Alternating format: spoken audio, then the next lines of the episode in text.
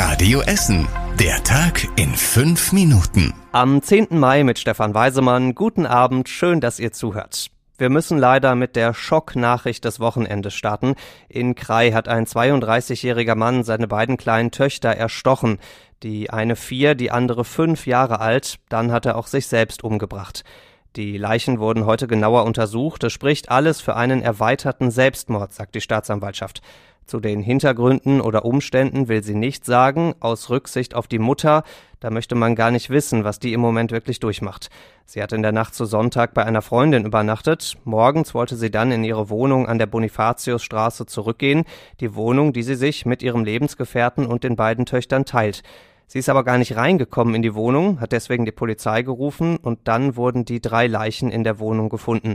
Ein schlimmes Familiendrama also in Krai. Noch was zum Thema Selbstmord. Normalerweise berichten wir von Radio Essen und auch andere Medien da nicht drüber. Das tun wir nur, wenn es ein wirklich hohes öffentliches Interesse an dem Fall gibt, wie hier jetzt. Wenn euch Gedanken an Selbstmord quälen oder ihr jemanden kennt, bei dem das so ist, dann gibt's für euch auf jeden Fall Hilfe. Ihr seid nicht alleine damit. Zum Beispiel könnt ihr rund um die Uhr bei der Telefonseelsorge anrufen. Das geht unter 0800 111 0111 und noch mehr Hilfsangebote gibt's für euch auf radioessen.de. Lolli lutschen statt Nase popeln heißt es seit heute an vielen Grundschulen bei uns in Essen.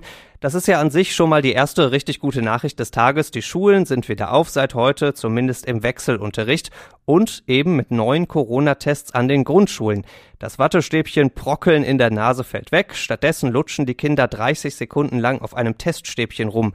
Kinderleicht aber auch nur bis hierhin, denn dann wird's deutlich komplizierter als vorher mit den Schnelltests. Alle Stäbchen einer Gruppe kommen zusammen ins Labor und werden auch zusammen untersucht. Wenn das Ergebnis negativ ist, heißt das, die komplette Gruppe ist wohl gesund, alles soweit in Ordnung. Wenn das Ergebnis positiv ist, dann wird's allerdings richtig schwierig, denn dann müssen die Kinder erstmal ganz spontan alle zu Hause bleiben. Da müssen sie dann noch einen weiteren Corona-Test machen, den wiederum sollen die Eltern dann in die Schule bringen, dann kommen die Tests wieder alle ins Labor und dann eben erst werden die einzelnen Tests ausgewertet und es zeigt sich, welches Kind hat denn nun Corona. Ich sag mal, wenn die Kinder an den Grundschulen das verstanden haben, dann ist auch das große Einmaleins echt kein Problem mehr.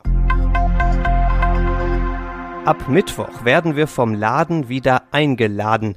Viele Läden bei uns dürfen dann nämlich wieder aufmachen, von Schuhen über Schmuck bis Sport. Die Inzidenz bei uns in Essen sinkt ja seit Tagen immer weiter. Sie liegt seit Mitte letzter Woche jetzt auch unter 150 und da sagt die Corona-Notbremse, dann dürfen Läden wieder aufmachen. Und zwar mit Termin und negativem Corona-Test, außer natürlich für Geimpfte und Genesene, die kommen ohne Test rein. Viele dunkle Schaufenster werden damit also endlich wieder hell bei uns in Essen. Und hellere Aussichten auch für den Sommer. Die Stadt plant nämlich die ersten Veranstaltungen draußen. An der Zeche Karl in Altenessen soll es Konzerte geben, in der Dubois Arena in Borbeck Kindertheater und auf dem Kennedy-Platz Kopfhörerpartys.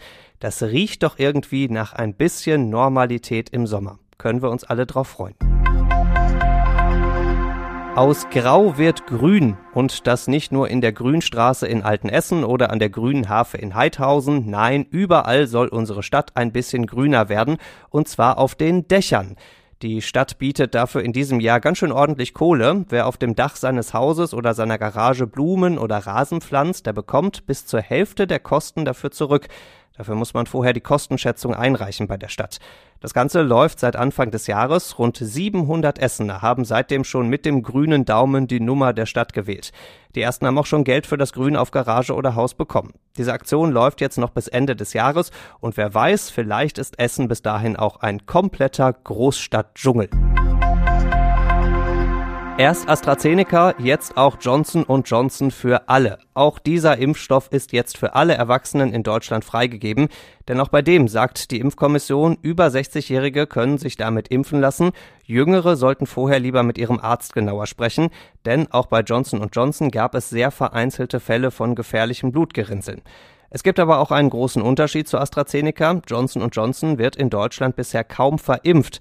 Allerdings bis Juli soll es über 10 Millionen Dosen davon bei uns geben. Und zum Schluss der Blick aufs Wetter. Morgen gibt's weiter viele Wolken über Essen, aus denen kann es zwischendurch auch mal ein bisschen regnen, das Ganze bei 17 Grad. Die nächsten Nachrichten bei uns aus Essen gibt's bei Radio Essen wieder morgen früh ab 6. Bis dahin wünschen wir euch einen schönen Abend. Das war der Tag in fünf Minuten. Diesen und alle weiteren Radio Essen Podcasts findet ihr auf radioessen.de und überall da, wo es Podcasts gibt.